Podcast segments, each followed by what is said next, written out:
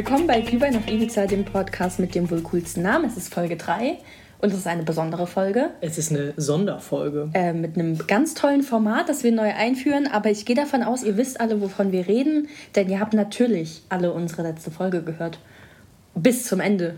Und wisst, was jetzt auf euch zukommt. Richtig. Äh, was kommt denn genau auf uns zu? Ja, aber vielleicht möchte Zoe uns das erzählen. Die ist nämlich immer noch am Start, Freunde. Zwei Folgen mit Zoe. Wie geil ist das denn? Da. Ja, super geil. Man wird dich einfach nicht los. Okay, das klang jetzt ein bisschen fies. Ich finde schön. Okay, gut, das wollte ich nochmal hören. Danke. Gerne. Ähm, ja, heute soll es ein bisschen um den CSD gehen. Da waren wir nämlich am Samstag. Und uh. generell einfach um ja, Sexualität, um Alicias Findungsphase. Wow. äh, ja. Genau, das Ganze äh, haben wir ja schon angekündigt in der letzten Folge und wir haben uns gedacht, wir nehmen uns quasi eine ganze Folge dafür Zeit, weil wir bestimmt einfach ganz, ganz viel reden und labern und ähm, am besten nehmt ihr euch irgendwie ein Getränk und vielleicht noch ein paar Snacks und hört uns zu, weil es könnte ein bisschen länger dauern. Und ansonsten, falls ihr gerade irgendwo in der Bahn seid, dann wünschen wir euch, dass die äh, Deutsche Bahn euch gut ans Ziel bringt. Ne? Wir brauchen nicht noch einen Debakel. Keine Debakel und ja. Jetzt geht's los, viel Spaß. Bevor wir loslegen, würde ich gerne an der Stelle noch einen kleinen Disclaimer einschieben. Ähm, alles, was wir jetzt heute in dieser Folge besprechen, sind immer unsere persönlichen Meinungen, ähm, basieren auf unseren persönlichen Erfahrungen, auf dem, was wir gesehen und wahrgenommen haben.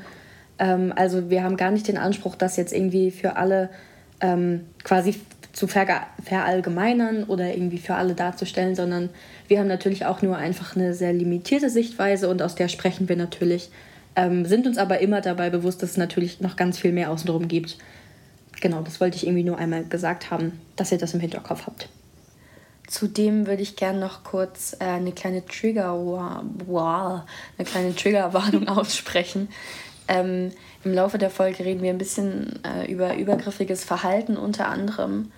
Ähm, und es kann durchaus sein, dass das vielleicht für manche Leute nicht ganz so leicht ist anzuhören. Ähm, genau, aber natürlich auch über sehr persönliche so Coming-out-Erfahrungen und sowas. Das ist nicht immer alles negativ, um Gottes Willen. Ähm, genau, aber es kann einfach sein, dass wir vielleicht das ein oder andere Thema ansprechen, das für äh, jemanden von euch äh, ein sensibles ist. Also äh, denkt da bitte dran. So, nach dieser äh, durchaus famosen Begrüßung und äh, natürlich auch Einordnung in äh, die Thematik dieses fantastischen oder dieser fantastischen Sonderfolge äh, wollen wir tatsächlich ein bisschen damit starten, dass wir ähm, einen Recap geben vom CSD am Samstag. Ähm, der fand am 16.07. 2022 hier bei uns in Leipzig statt und äh, wir waren natürlich mit dabei. Und es war vor allem, das ist eigentlich ganz cool, der 30. CSD in Leipzig. Also es war auch noch Jubiläum. Ja, richtig. Das wusste ich gar nicht. Mhm. Richtig wild, stand auch auf all unseren Stickern. Echt, wahr? Ja. Hm. Ui, das ist peinlich. Natürlich wusste ich das. Also. ja, und wir haben uns gedacht, wir lassen einfach Zoe ein bisschen davon berichten, denn es war ja ihre erste CSD-Erfahrung. Und ähm, eigentlich bin ich ein bisschen hyped, das Ganze so aus ihrer Perspektive zu erleben. Zoe, gib uns ein Flashback.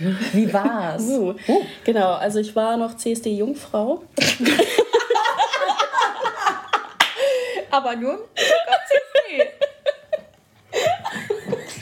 Ähm, ja, also ich war auf jeden Fall super hyped auf den Tag. Ich habe mich richtig gefreut, dabei zu sein. Ähm, Entschuldigung. Ähm, und was ich noch mal kurz äh, anmerken wollte, ich glaube, ich sah von uns dreien irgendwie am meisten so aus, als wäre ich irgendwie Teil der queeren Community. Ja, also ja, Zoe hat sich ganz solide eine Regenbogenflagge umgehängt. Ähm, ansonsten würde ich sagen, wir waren gar nicht so krass auffällig gekleidet, in Anführungszeichen. Wir hatten alle die gleichen Socken mit so Regenbogenbanderole und wir hatten so bunte Herzen im Gesicht kleben. Ja, und so und, ein Tattoo äh, noch. Genau, so, so Peace-Zeichen in Regenbogenfarben als. Tattoo. Aber ich mit meiner Flagge bin da natürlich so ein bisschen rausgestochen. Ja. Auf jeden Fall äh, zwischen Alisa und. Mhm. Obwohl ich ja eigentlich nur der Support war. Eigentlich. Aber gut, ähm, spätestens jetzt wissen wir, dass ich der coolste, die coolste Ally, das der, coolste, die das der, die das coolste Ally bin. Ich glaube, es ist der Ally. Ich weiß es nicht. Ah, schwierig. Ich glaube, es ist ja an sich ein englisches Wort. Ich weiß nicht, ob wir das jetzt. You're the coolest ally. Ja, ob wir das ja richtig, ob passt. wir das jetzt hier in den, äh, ja, mit deutschen ja. Artikeln versehen können. Ich ja, hoffe, ihr habt alle das coole Instagram-Video von mir gesehen, wo ich daher fliege wie ein. I need a hero. ja, genau. Ähm, und irgendwie gab es für mich ganz, ganz viele Eindrücke am Samstag und ich glaube, ich kann das alles irgendwie noch gar nicht so richtig zusammenfassen, beziehungsweise muss es irgendwie alles noch so ein bisschen auf mich wirken lassen. Ähm, aber ich liebe es halt einfach so, dass an dem Tag irgendwie so ein rieser, riesiger Safe Space geschaffen wurde, so für alle Menschen, die ja. irgendwie queer sind oder keine Ahnung, die zu dieser Community gehören. Ähm, und auf der anderen Seite, das habe ich euch ja auch schon gesagt, finde ich es irgendwie traurig, dass es nur an diesem Tag möglich ist für diese Menschen, dass sie das Gefühl haben, okay, nur heute kann ich mich so zeigen, wie ich bin und nur so geben, wie ich bin. Ja. Ähm, und das finde ich halt gleichzeitig unfassbar traurig. Also ich finde es schön, dass es so einen Tag gibt, ähm, wo jeder sein kann, wie er möchte ähm, und das Gefühl hat, okay, ich werde so geliebt. Ähm, aber an jedem anderen Tag im Jahr äh, muss ich mich irgendwie verstecken und kann nicht so sein, wie ich bin. Und das finde ich einfach ziemlich traurig. Ja, auf jeden Fall. Also ich glaube, es ist schon schön zu sehen, dass ganz viele Leute recht offen damit umgehen, so ähm, und sich ähm, naja, ich, ich habe immer das Gefühl, der CSD ist wie so, ein, wie so ein kleiner Startschuss und wenn du dich das da traust, dann hast du so hast du so einmal diesen riesigen Support erfahren irgendwie von ganz, ganz vielen Menschen. Du weißt, du bist nicht alleine, du stehen ganz viele Leute hinter dir. Und ich glaube, das gibt einem so ein bisschen Aufschwung und ein bisschen Kraft auch an den restlichen Tagen im Jahr so man selber zu sein und das so ein bisschen mehr zu expressen irgendwie.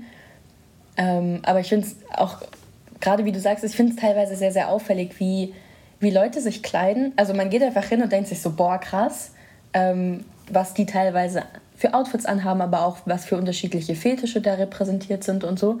Und ich finde es eigentlich total schön, aber so gerade das sind, glaube ich, Menschen, die also an allen anderen Tagen im Jahr gar nicht die Möglichkeit haben, so rauszugehen. Also ich weiß nicht, so gerade was die Fetische angeht, ich glaube, dass ja. das viel, viel ähm, schwieriger noch ist, als wenn, wenn wir jetzt sagen, so, boah, wir ziehen uns richtig typisch nach lesbischen Stereotypen an. So. Ja, und ich finde es von unserer Gesellschaft irgendwie auch so ein bisschen falsch, weil irgendwie wird ja momentan immer gepredigt von wegen, äh, äh, jeder ist gleich viel wert und jeder ist einzigartig und dann kommen da aber vielleicht irgendwie Leute wirklich irgendwie mit einem Fetisch an. Ähm, keine Ahnung, kleiden sich anders oder haben dann da plötzlich so eine Hundemaske auf, wie jetzt zum Beispiel am Samstag, da waren ja auch total viele, dann, die so eine Maske auf hatten. Äh, und dann wird aber trotzdem doof geguckt. Also so, ja. wisst ihr, was ich meine? Es ist immer so, ja, wir lieben jeden und jeder ist toll, so wie er ist. Aber ich glaube, das ist volles Bubble-Denken. Also ich glaube, dass, dass es am Ende des Tages sind wir halt auch noch in Sachsen. Ja, das darf, man, nicht, das darf man nicht vergessen. Ich habe auch in der, also ich verstehe total die Generalität, die du, also, oder auf die du zu sprechen kommen möchtest. Mm, ich glaube, dass es einfach, also dass es ein ganz großes Problem ist, dass das für Menschen alles, was Neues, immer irgendwie was Seltsames ist, wo man hinglotzen muss.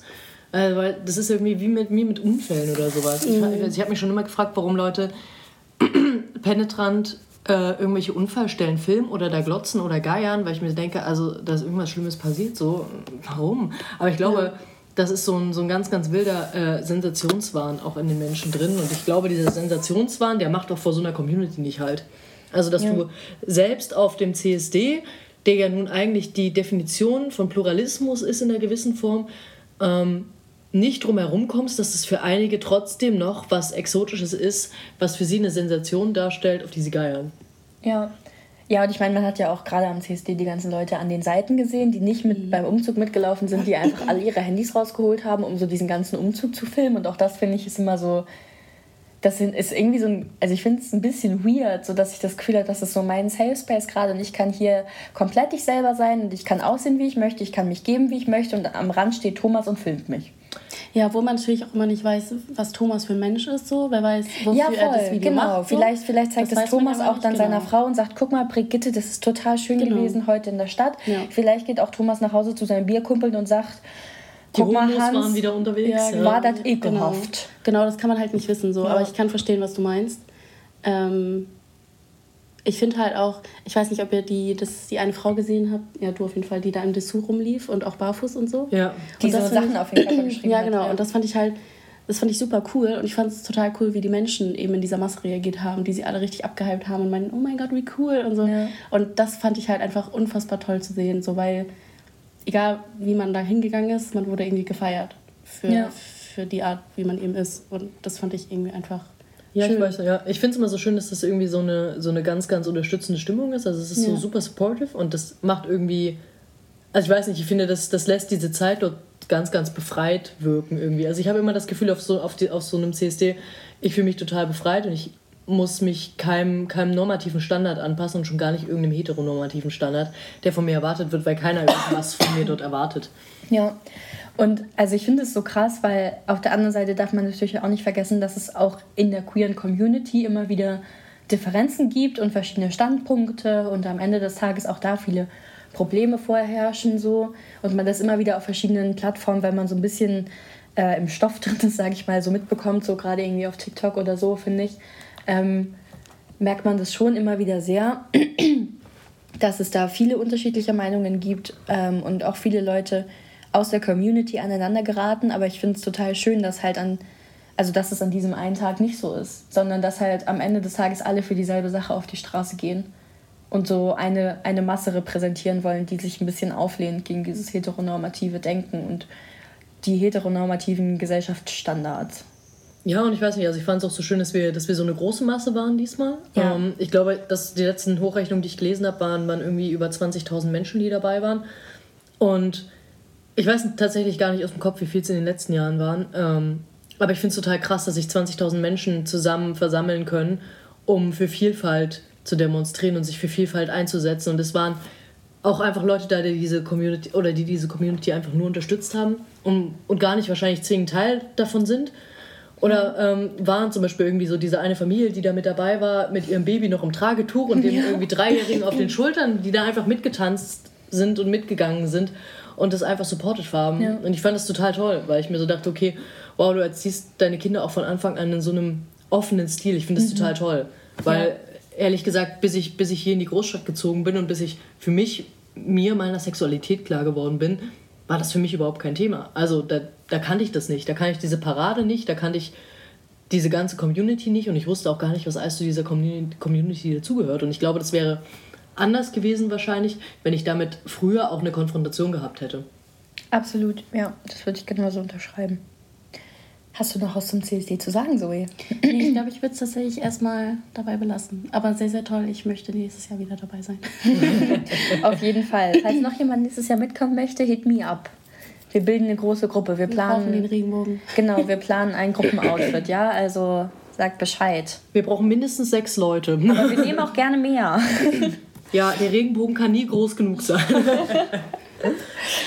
genau, also das ist ein bisschen, Entschuldigung, unser CSD-Feedback. Hast du noch irgendwas, was dir auf der Seele brennt, Katja? Ich glaube, ich kann äh, zum CSD auch gar nicht noch mehr tatsächlich sagen. Ich glaube, ich bin da jetzt ganz gut was losgeworden. Ich glaube, was ich noch gerne sagen möchte, ist, dass ich super cool finde, wie dort mit diesen ganzen Merch-Ständen und so umgegangen wurde. Also es gab ja von ganz vielen verschiedenen Vereinigungen, aber auch von ähm, Parteien und so weiter Stände quasi, die dann äh, einfach so Regenbogen-Merch und so ein Gedöns angeboten haben. Ähm, und teilweise aber auch aufklärerisches Material. Was ich ganz wild fand, war die FDP mit ihrem eigenen Stand, die einfach quasi ihr Politikmaterial mit Regenbogenstickern oder so versehen haben. Ja. Die hatten sogar einen eigenen Wagen, wo so Christian Lindner dran hing. Also ein Bild von Christian Lindner. Ja, da stand Hotter, nee, Hotter Benjamin. Ja. Ja, ja, also. Also, äh, ja, die FDP ist abgegangen. Ähm, ich glaube, sie haben, ja, vielleicht einfach, weil sie bei, bei den jungen Wählern so viel abgeräumt haben. Ja, ja, sie, sie müssen jetzt einfach Wählerstimmen weiter akquirieren. Also das Ding das ist, sie, ja, ihr erster Erfolg war von wegen ähm, Legalisierung von Cannabis und damit haben sie auf einmal Wähler abgegriffen und jetzt müssen sie, jetzt müssen sie sich leider auch für andere Themen der Gesellschaft öffnen. Ja. Genau, also das, das fand ich einfach erwähnenswert, aber was ich besonders cool fand, ist, dass man halt überall ähm, so Sticker und so weiter auch gegen Spenden oder für kleine Beträge bekommen konnte. Und dadurch hatte ich das Gefühl, dass auch da versucht wird, dass halt niemand ausgeschlossen wird. So, also klar muss man irgendwie auch die, die Menschen, die quasi das Ganze produzieren, irgendwie unterstützen. Aber wir haben zum Beispiel an dem einen Stand irgendwie 10 Sticker für einen Euro bekommen und an einem anderen Stand haben wir Armbänder und auch Sticker irgendwie ähm, und sowas bekommen und mussten einfach nur was spenden und das war halt egal wie viel. Und ich fand das sehr schön, weil ich das Gefühl hatte, das war was sehr Inklusives und da wurde niemand ausgeschlossen ähm, weil er oder sie sich das vielleicht jetzt nicht leisten kann. Irgendwie möchte aber vielleicht gerne Sticker kaufen so und am Ende des Tages ähm, war, war auch da wieder jeder irgendwie inkludiert und das fand ich sehr, sehr schön und das hat mich irgendwie auch berührt auf eine gewisse Weise. Ja, also auf jeden Fall, ich glaube, bis auf, bis auf den FDP-Wagen war das ein sehr, sehr klassenloses Event. Ja, ähm, absolut. Ähm, und das fand ich, also fand ich wahnsinnig schön, ähm, weil, das, weil das ganz, ganz selten irgendwie stattfindet und ich fand es, glaube ich, auch ganz, ganz ähm, bewegend zu sehen, wie sehr sich auch ähm, politischer Aktionismus in Form von Gesellschaftskritik und Systemkritik mit ähm, dieser, ja, dieser, diesem Wunsch nach Pluralismus auf diesem CSD irgendwie verbunden hat. Also ich fand ganz, ganz viele, die quasi ähm, als Repräsentation mitgelaufen sind für, für eine Sexualität oder für eine Orientierung, ähm, haben dann auch gleichzeitig irgendwie so Fuck Capitalism-Schilder ähm, ja. oder sowas dabei gehabt. Und ähm, ja, ich fand es irgendwie total schön, weil ich das Gefühl habe, dass das was ist, was ähm, nicht nur dieser Community innewohnt, aber ich habe das Gefühl, wenn du einmal anfängst, dich selber zu hinterfragen, beginnst du auch ein System zu hinterfragen, in dem du agieren musst. Ja, absolut. Ähm, und ich finde es schön, dass das auch einfach, also dass auch 20.000 Menschen unter dem Motto irgendwo gelaufen sind. Ja. Am besten fand ich das äh, tolle äh, Parteienposter von der Partei, wo einfach äh, Feminismus ihr Fotzen drauf stand und so ein blutiger Tampon. Ähm, ja, das war, das war schön. An der Stelle, das hätte ich einfach gerne einem Ex-Freund von mir gezeigt, der Periodenblut richtig ekelhaft findet. Nimm das, du Blödi. Also, das ist mein abschließendes Statement dazu. genau, dann haben wir aber noch einen zweiten Punkt auf unserer Liste, zu dem wir jetzt einfach mal überleiten, würde ich sagen. Ähm, dass Sexualität natürlich äh, ein Thema ist, was auch an den äh, anderen 364 Tagen dieses Jahres stattfindet, ähm, ist natürlich, glaube ich, vielen oder eigentlich allen gar kein Geheimnis. Nur, dass äh, vielen Leuten in der queeren Community dann wenig bis gar kein Raum geboten wird, ähm, dem eigentlich nachzukommen, beziehungsweise für sich selber einzustehen und vielleicht auch für ihre Orientierung und ihre Sexualität. Und ich glaube gerade, weil das ein ganz, ganz bewegendes und wichtiges Thema ist und weil wir äh, nun mal als Hauptbetreiberinnen dieses Podcasts ähm, uns beide auch in dieser Community bewegen und damit natürlich auch nicht nur einen Identifikationsprozess, sondern auch einen ganz, ganz krassen Orientierungsprozess durchmachen mussten. Ähm, nicht nur für uns persönlich, sondern auch ähm, in Form dessen, was unsere Rolle jetzt in dieser Gesellschaft ist und was, was unsere Sexualität in dieser Gesellschaft eigentlich bedeutet, haben wir beschlossen, ähm, dass es, glaube ich, äh, ganz, ganz spannend wäre, die Story einfach mal ein bisschen aufzuarbeiten. Ja, ähm, ja und äh, dafür äh, werden wir tatsächlich heute Alicia ein bisschen nötigen, die ähm, auf einige Fragen antworten wird, die äh, ich hier so stellen werde. Und ähm, dabei werden wir ein bisschen so auf ihren ähm, ja, eigenen Orientierungsprozess eingehen. Denn äh, meiner war tatsächlich gar nicht so spannend. Ich habe ähm, mit 14 irgendwann festgestellt, dass ich Frauen ziemlich attraktiv finde. und ähm, dann habe ich das äh, meiner Mutter mitgeteilt. Die war ein bisschen überrascht, hat es aber eigentlich dann äh, infolgedessen ganz gut aufgenommen und dann war das tatsächlich auch durch. Das war, für mich war das, war das nie mh, irgendwas, was, was, was ich hin und her schieben musste oder wo ich mir nicht sicher war, sondern das war für mich eine sehr eindeutige Sache und ich hatte das Glück, dass ich zu dem Zeitpunkt mich bereits in Leipzig ähm, eigentlich 80 Prozent meiner Tageszeit aufgehalten habe über die Schule äh, und mich damit natürlich auch in einem ähm, sehr, sehr offenen Rahmen, Gott sei Dank, bewegt habe, auch was, was meine Freunde, meine KlassenkameradInnen und äh, meine LehrerInnen äh, anging. Genau. Ähm, aber Alicia ist auf dem Dorf groß geworden. Auf dem Dorf und in der Kleinstadt. auf dem Dorf und in der Kleinstadt, ähm, im Norden von Deutschland. Uh. Und ähm, ja, ich glaube, meine erste Frage an dich äh, in diesem Prozess wäre tatsächlich, ähm, was so dein erster Kontakt mit der queeren Community war. Das ist eine sehr gute Frage, tatsächlich. Ähm, ich glaube, dass es für mich sehr lange ein Thema war, was irgendwie gar nicht so präsent war. Ähm, und was auch irgendwie gar nicht, also einfach kein Teil von meinem Leben war. Und ich glaube, das erste Mal, dass ich so halbwegs damit in Berührung gekommen bin, ist ähm, ich hatte mal einen Freund in der sechsten Klasse, also so Freund in Anführungszeichen, äh, dessen Mutter hat in einer lesbischen Partnerschaft gelebt. Und wir hatten auch an unserem Gymnasium zwei Lehrerinnen, die in lesbischen Partnerschaften waren.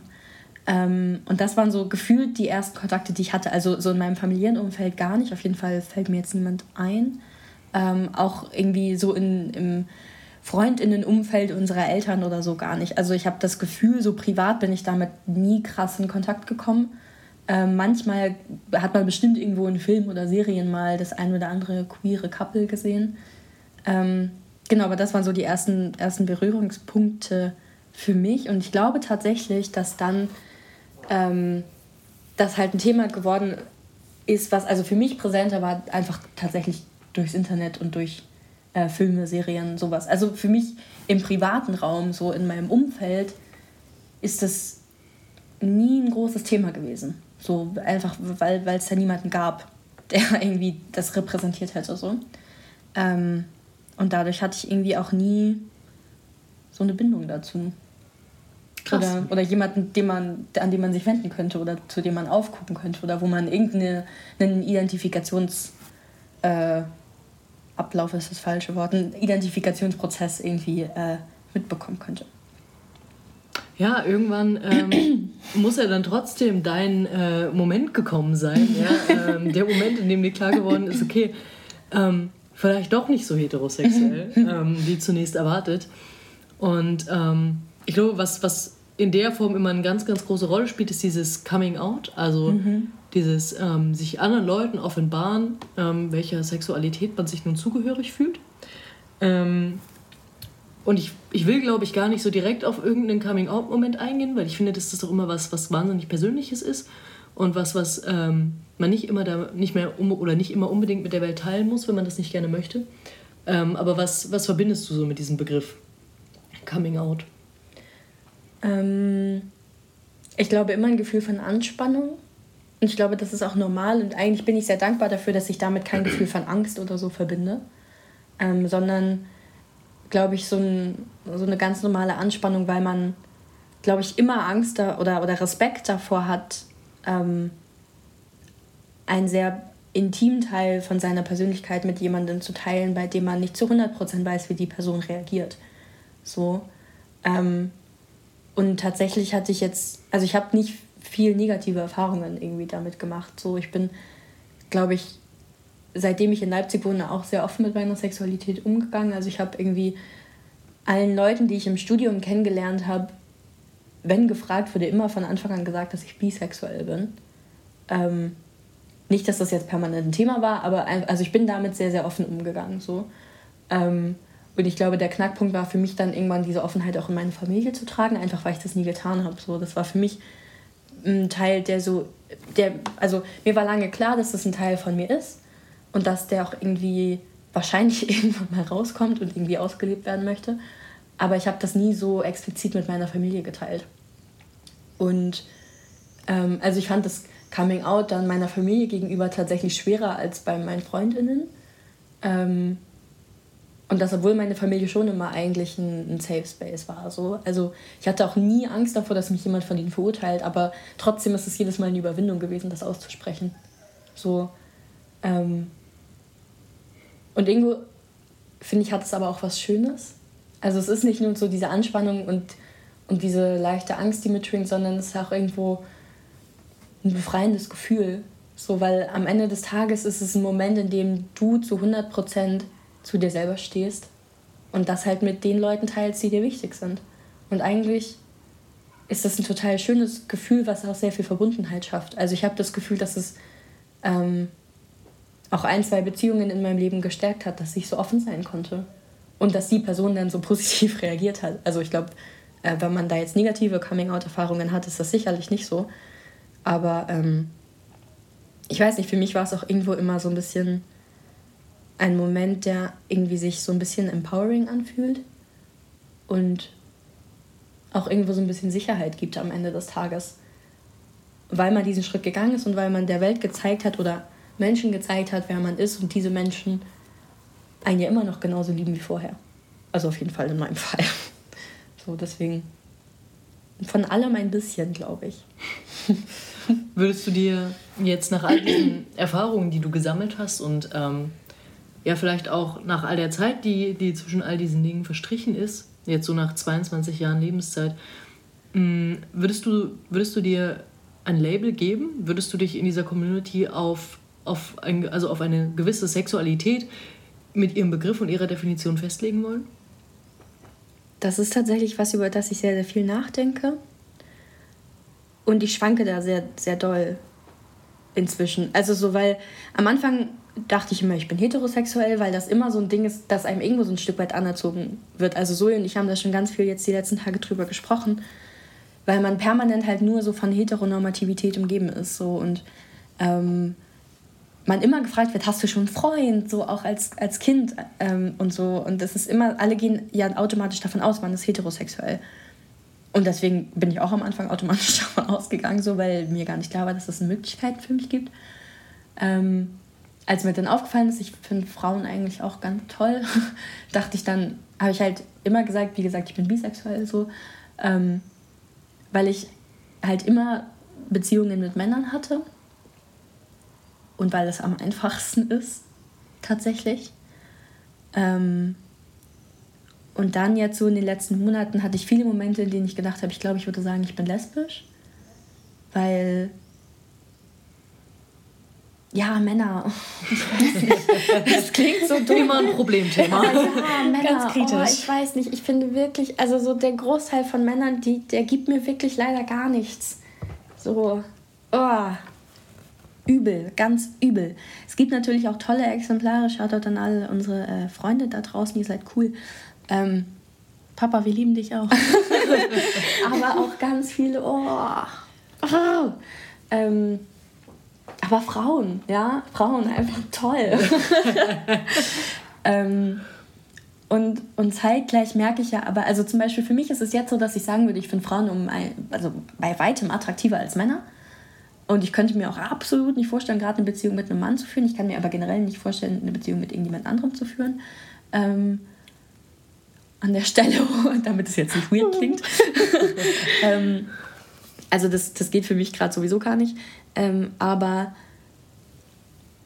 ich weiß nicht, also jetzt, wenn ich in der Menschenmenge bin, dann gucke ich mir jetzt nicht die Männer an, ich gucke mir eher die Frauen an, so, wenn man mich jetzt drauf festnageln würde. Und trotzdem ist es ja nicht so, dass ich Männer unattraktiv finde. Oder dass ich für die Männer, mit denen ich Beziehungen geführt habe, nie etwas empfunden habe. Ich habe denen schon Gefühle entgegengebracht und auch romantische Gefühle. So, ähm, am Ende des Tages würde ich das schon nochmal differenzieren, weil ich glaube, dass das nicht die Gefühle waren, die ich jetzt Katharina entgegenbringe, dass da schon ein Unterschied ist, auf jeden Fall in der Intensität. Aber das bedeutet nicht, dass die Beziehungen nichts wert waren oder dass ich für, für diese Menschen keine Liebe empfunden habe, auch wenn es Männer waren. So. Ähm, und ich finde es irgendwie ganz schwierig, mit diesen Begriffen um sich zu werfen, weil ich auch irgendwie das Gefühl habe, Sexualität ist so, die kann schwanken und die kann sich verändern mit der Zeit. So, und jetzt gerade Jetzt gerade sage ich so, boah, nee, Männer muss nicht sein, aber Frauen finde ich toll. Aber wer sagt mir, dass es in 20 Jahren auch noch so ist? Vielleicht mache ich auch in 20 Jahren mit Katharina Schluss, weil ich mir denke, so, boah, jetzt ein Mann, wie toll. so. Darf ich kurz was dazu sagen? Ja, klar. Ähm, deswegen, ich finde halt immer dieses Jonglieren mit diesen Sexualitäten, also ja, bist du heterosexuell, bist du homosexuell, was genau bist du denn? Finde ich immer so schwierig. Also klar, dadurch definiert man sich irgendwie. Ähm, aber ich finde halt so, man verliebt sich in einen Menschen und es ist doch so egal, welches, welches Geschlecht dieser Mensch ja. hat. Und so deswegen, ich finde es immer, eigentlich, eigentlich müssen wir doch gar nicht sagen, was für eine Sexualität wir haben. Es ist doch egal. Also, wenn der richtige Mensch kommt, dann kommt er und es ist dann im Endeffekt egal, ob es ein Mann oder eine Frau ist oder keine Ahnung. Ähm, ja, ich, also am Ende ist das ja, glaube ich, Pansexualität. Ähm, wenn man sich einfach in, in alles und jeden, jetzt mal ganz platt gesagt, verlieben kann, auch in äh, nicht-binäre Menschen, weil Bisexualität sich natürlich auch immer nur auf diese beiden Geschlechter fokussiert. Ähm, aber ich verstehe auch total, wenn Leute sich mit dem Begriff pansexuell zum Beispiel nicht, nicht wohlfühlen, weil es dann wieder, weil es wieder ein Label ist, weil es wieder, ja, weil es genau. wieder das Gefühl ist, sich in eine Kategorie ordnen zu müssen. Und ich, mhm. genau, ich glaube, ja. das kann ganz viel Sicherheit geben. Richtig, ja, wollte diese, ich auch gerade sagen. Diese Kategorien und dieses, dieses Zugehörigkeitsgefühl, was damit einhergeht. Um überhaupt erstmal zu wissen, woran man ist. Also ich genau. glaube, ich glaube gerade am Anfang so meiner, meiner, auch meiner Identifikationsphase irgendwie und meiner Findungsphase, was meine Sexualität betrifft, oder betrifft, hat, hat es mir ganz, ganz viel Kraft gegeben, dass ich das Gefühl hatte, okay, ich kann mich jetzt, ich kann mich jetzt zuordnen und ich kann die Gefühle in mir auch zuordnen. Also ich kann jetzt sagen, okay, ähm, mein, meine, mein, meine Attraktion gegenüber Frauen ähm, lässt sich darauf zurückführen, dass ich lesbisch bin. So, und damit, damit ließ sich das irgendwie für mich erklären und es hatte einen logischen, einen logischen Zusammenschluss. Hm, aber inzwischen glaube ich, glaube ich auch, also bin ich immer noch an dem Punkt, an dem ich nicht glaube, dass ich jemals in meinem Leben wahrscheinlich eine Beziehung mit einem Mann führen werde. ähm, weil, ja, wie schon so wundervoll von Alicia begründet, weil Männer, also. ähm, und das meine ich gar nicht stigmatisierend, aber ähm, weil Männer einfach überhaupt nicht in meinem Attraktivitätsspektrum irgendwo eine Rolle spielen, ehrlich gesagt.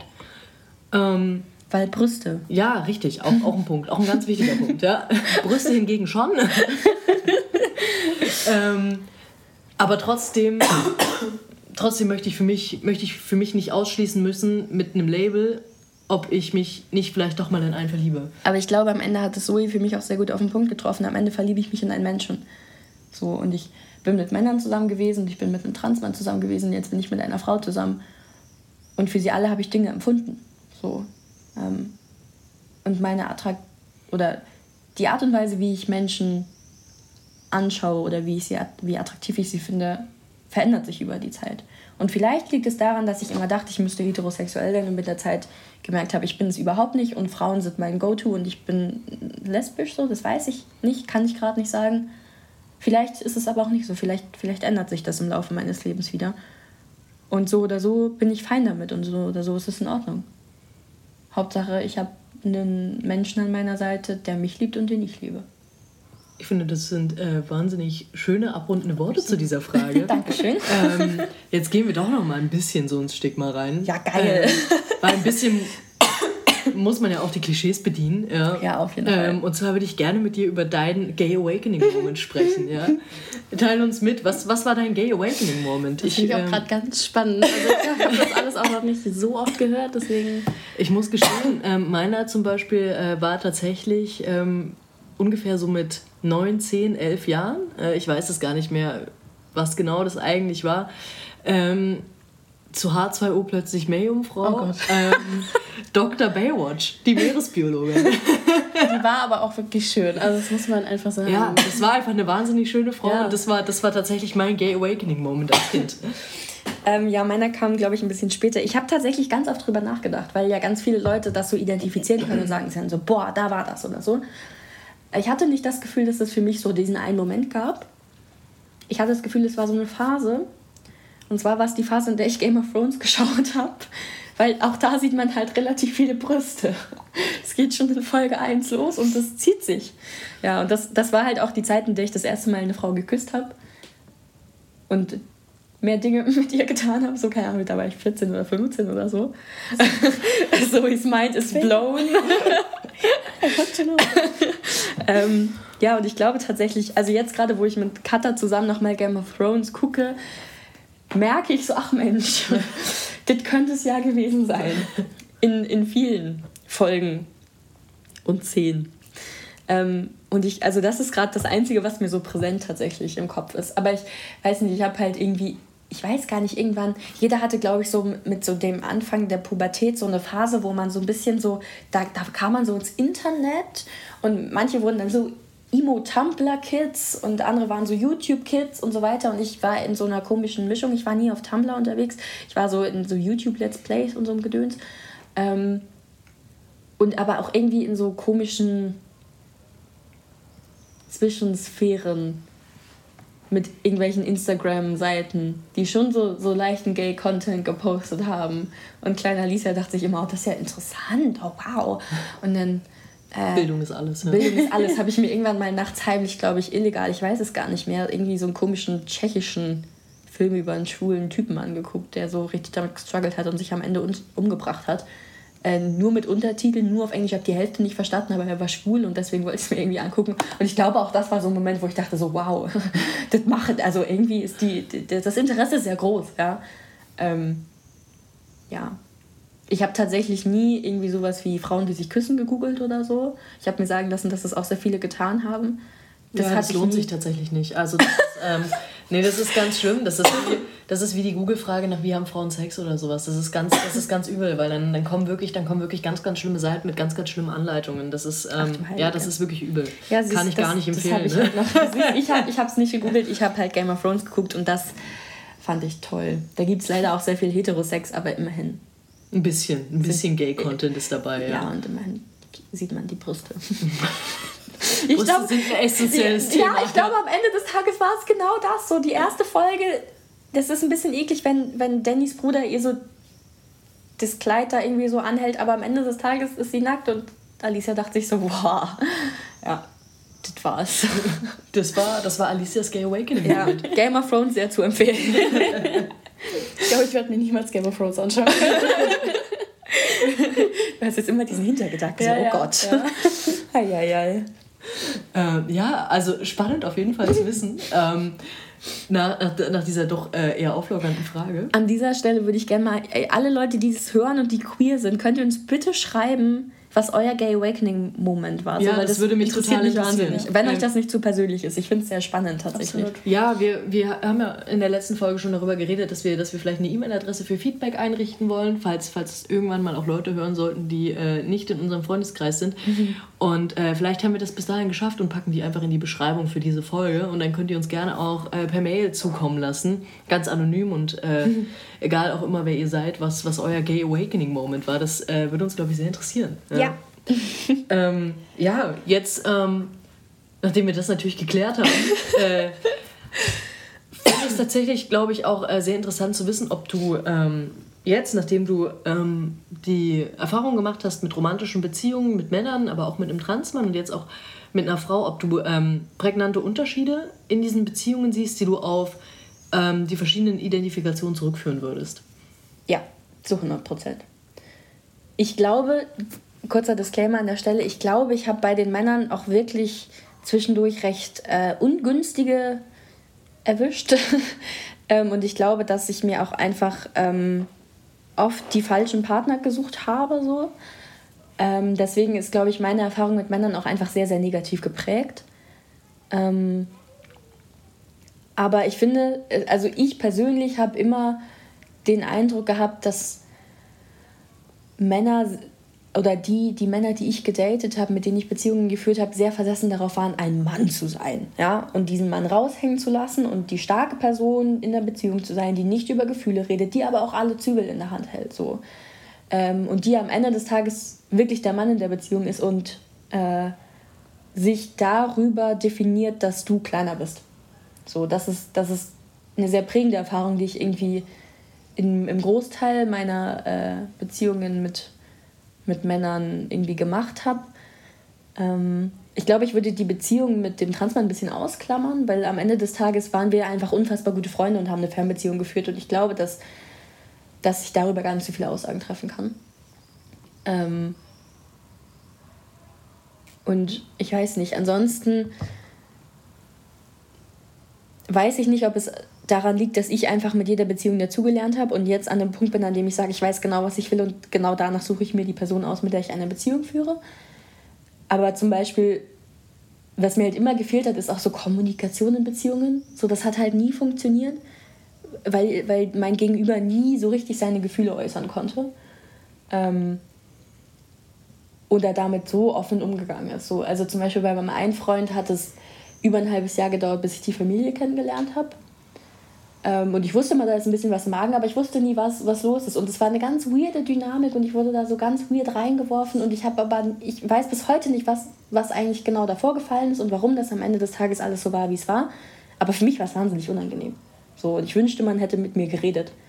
So, und genauso ist es irgendwie, das ist jetzt relativ deep, aber genauso ist es, was so, was so Consent angeht und so Respekt füreinander, weil ich das Gefühl habe, ich habe auch sehr, sehr viel Übergriffigkeit in meinen Beziehungen erlebt vorher. Und ich weiß nicht, ob das was spezifisch Männliches ist, aber es ist was, was sich durch alle meine männlichen Beziehungen getragen hat. Also Übergriffigkeit emotional, aber halt auch sexuell. Dass ich das, also ich kann mir nicht vorstellen, dass wenn ich irgendwie jetzt in meiner Beziehung mit Katharina sage, so, boah, du heute, warum auch immer, ich, heute möchte ich keinen Sex oder heute ist mir das zu viel, ich möchte jetzt gerade nicht reden oder wie auch immer, dass Katharina mich dazu nötigen würde, etwas davon zu tun. Egal was es ist. Und das habe ich halt in meinem Leben vorher noch nie gehabt. Also so, das klingt jetzt ein bisschen hart, aber es ist halt genauso. Also am Ende des Tages, vielleicht, vielleicht waren sie auch einfach alle noch nicht so reif oder einfach ein bisschen blöd. so, keine Ahnung. Aber am Ende des Tages waren sie alle übergriffig und sehr gut darin, mich klein zu halten. Aber nicht, weil ich klein bin oder weil ich klein sein sollte, sondern weil sie sich dadurch besser gefühlt haben und weil sie sich dadurch sicherer gefühlt haben. Also das ist auf jeden Fall mein Eindruck. Mm. Und ich glaube, am Ende des Tages sind es nicht nur Dinge, die, die ich ihnen negativ auslege, sondern Dinge, die Männern und Jungen halt anerzogen werden, auch irgendwo ein Stück weit so. Also auf jeden Fall ist es das, was, was, an was ich mich noch erinnern kann, so im Kindergarten, dass irgendwie die Jungen, die geweint haben, ausgelacht wurden. Oder die Jungen, die irgendwie emotionaler waren oder mehr mit Mädchen geredet haben oder so, automatisch von anderen Jungen, ähm, aber auch von von Eltern, also von älteren Generationen immer irgendwie abgestempelt wurden. Also ich habe das Gefühl, es ist auch was, was ein Stück weit halt einfach der Gesellschaft geschuldet ist, dass Männern wenig Raum gegeben wird, von diesem typisch männlichen Standardbild abzuweichen. Und ich glaube leider, dass ich ähm, mir Leute oder Männer für meine Beziehungen ausgesucht habe, die sehr geprägt von diesem heteronormativen Männerbild waren. Sehr starke Worte. Wirklich sehr starke Worte. Nein, ähm, ich glaube, dass du, dass du gerade ganz, ganz viele ganz, ganz wichtige Punkte angespro angesprochen hast und ähm, damit irgendwie auch äh, tatsächlich ideal übergeleitet hast zu äh, meiner letzten Frage, die ich dir stellen möchte ähm, in diesem Format heute. Ähm, und zwar, wenn du von Geburt an gewusst hättest, wie du dich mal orientierst, ähm, wärst du alle Beziehungen, die du geführt hast, so wieder eingegangen? Nein, auf gar keinen Fall, glaube ich. Also am Ende des Tages, jetzt so mit dem, was ich jetzt weiß und mit dem Orientierungsprozess, den ich hingelegt habe, würde ich sagen, ich bin halbwegs dankbar für alles, was gekommen ist, weil am Ende des Tages hat es mich ja zu dem Menschen gemacht, der ich heute bin. Und ich kann hier sitzen und ich kann sagen, ich weiß genau, was ich möchte. Und ich weiß, wie stark ich bin und ich weiß aber, was ich verdiene und dafür kann ich einstehen. Aber wenn ich von Anfang an gewusst hätte, dass es nicht nur diesen einen Weg für mich gibt, das muss gar nicht sein, dass, dass, es, dass ich es von Geburt an gewusst hätte, sondern auch, ich glaube, wenn ich von Anfang an mehr ähm, Zugang vielleicht zu der queeren Community gehabt hätte oder mehr Möglichkeiten, sowas mitzubekommen. Vielleicht wirklich irgendjemanden, ähm, bei dem man das Ganze mal sieht. Oder wo, ähm, bei dem man sich quasi in diesem Identifikationsprozess, sag ich mal, immer wieder versichern kann, dass es normal ist, dass alles okay ist und so weiter und so fort. Glaube ich, wäre es auch sehr anders gekommen. Mm. Und deswegen, also ich glaube, wenn ich es von Anfang an gewusst hätte, hätte ich den Teufel getan und das alles nochmal so gemacht. Also ich glaube, ich hätte mir selber gerne viele Schmerzen erspart. Mm, aber dadurch, dass es nicht so ist, denke ich mir, ich glaube, es ist gut am Ende so, weil ich glaube, ich habe dadurch sehr, sehr viel über mich selber gelernt. Und ich bin sehr dankbar für das, was ich heute habe und für den Punkt, an dem ich heute bin. Deswegen ist, glaube ich, schon alles okay so. Aber trotzdem, ja, könnte ich es anders machen, würde ich es anders machen. So, ich sag, wie es ist. Das waren jetzt nicht nur Glanzexemplare dabei. Ja. ja, auf jeden Fall. Ähm, ja, vielen, vielen Dank für deine Worte und auch vielen, Gerne. vielen Dank für deine Geschichte. Ähm, ich glaube, das ist ein ganz, ganz grandioser und wenn nicht sogar überragender Auftakt für dieses Format ist. Und ähm, ich glaube, egal wie viele Leute sich am Ende diesen Podcast anhören werden ähm, und wenn es nur drei sind, glaube ich, dass, dass auch komplett diese drei ganz, ganz viele aus dieser Folge werden für sich mitnehmen können. Weil ich glaube, dass das eine wahnsinnig ehrliche und wahnsinnig offene Folge war.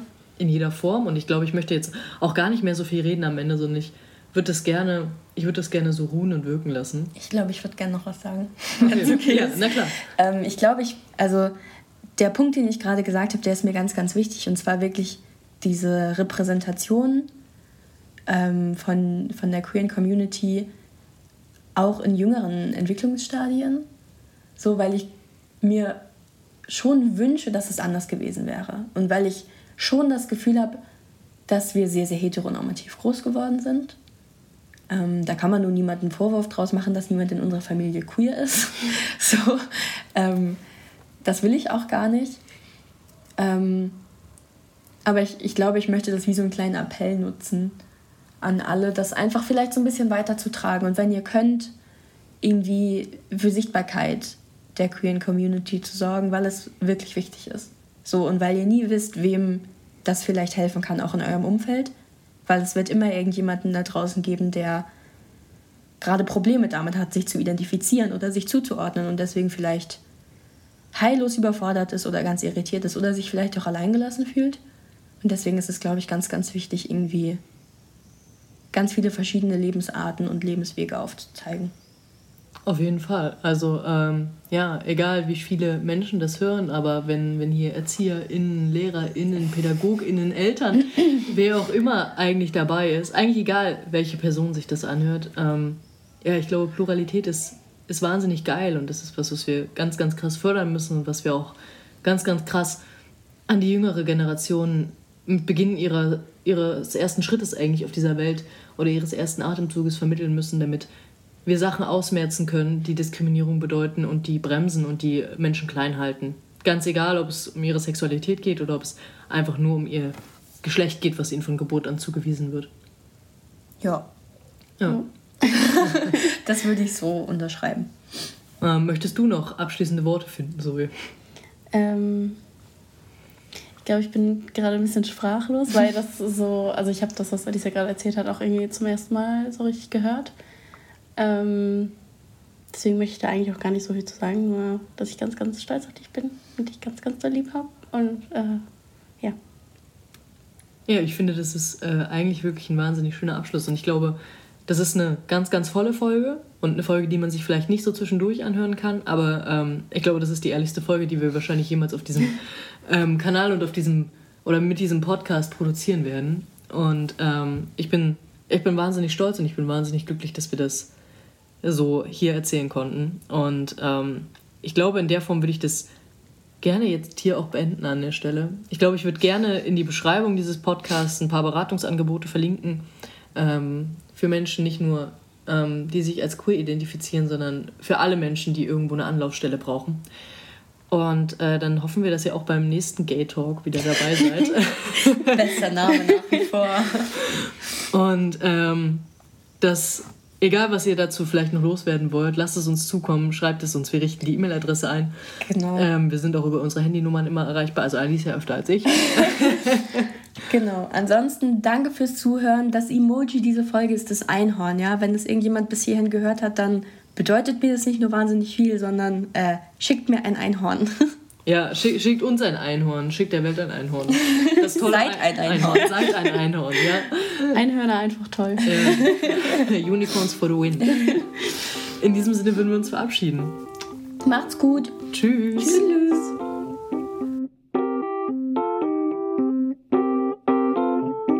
Und jetzt die Outtakes. Ganz kurz, wir beginnen diese Folge heute mit äh, dem Trinken von Shots, einfach um die Stimmung etwas hochzuhalten. Denn es ist schon 20.18 Uhr, also eigentlich schon Kinderbettzeit. Sesam, Aber, ähm, nee, Sesamstraße wollte ich schon sagen. Wie heißt es? Sandmännchen. Sandmännchen ist schon vorbei. vorbei.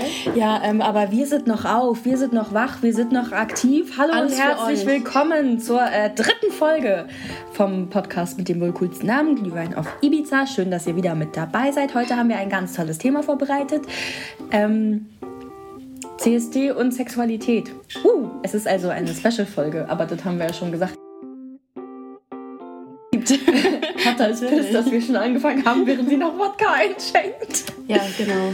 Ja, es wird eine wilde Folge. Es wird eine Folge, die etwas anders ist und wahrscheinlich auch ähm, ja, vielleicht ein bisschen durcheinander, wie ihr schon merkt. Aber wir haben uns gedacht, ja, was soll passieren?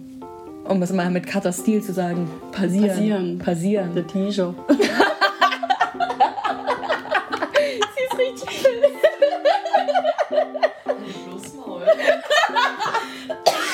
Mit dem Haarschild kann ich dich leider nicht ernst nehmen. Oh, jetzt greift man nicht die Güte an. Die Güte. Die Güte. Die gute Güte. So, jetzt von dem Wodka her. So, jedenfalls, ich wollte einfach nur sagen, Jendrik hat den anderen Podcast schon gehört. Es ist äh, vier Stunden nach Veröffentlichung. Jendrik hat schon Feedback veröffentlicht. Nehmt euch Jendrik alle ein Beispiel an Jendrik. Bester Mann. Echt so. So, dann würde ich ähm, wir machen es nochmal. Würde ich die Begrüßung damit beenden, mit, mit, mit, mit dem tollen Trinkspruch von meiner ehemaligen Vipo-Lehrerin. Auf die Titten deiner Oma.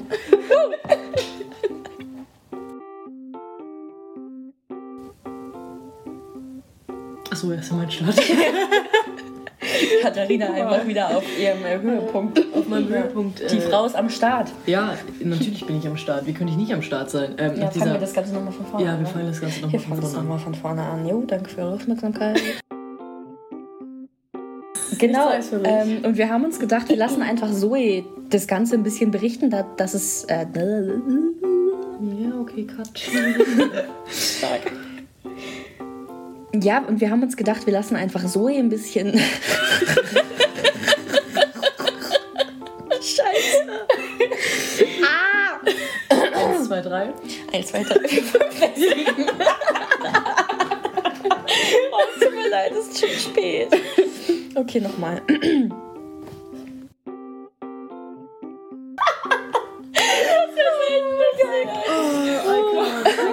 Okay, ja. Lassen wir das drin, schneiden wir das raus. Ich will unsere Gelache, glaube ich, rausschneiden. Ich glaube, wir hören uns nicht sehr vorteilhaft an tatsächlich, aber den Witz würde ich gerne drin lassen. Aber dir hört man gar nicht. Ich wollte gerade sagen, du lachst einfach leise. Wir fangen vielleicht einfach nochmal an. So, ich kann den Witz nochmal bringen. Diesmal kennen wir ihn, diesmal finden wir ihn nicht lustig. Ja, aber ich glaube, das, das ist dann nicht mehr so cool. Also ich bringe den jetzt nicht nochmal. Ja, wir cutten das, wir cutten das. Also ich würde den Witz schon mit reinnehmen und dann ein bisschen lachen und dann cutten wir das.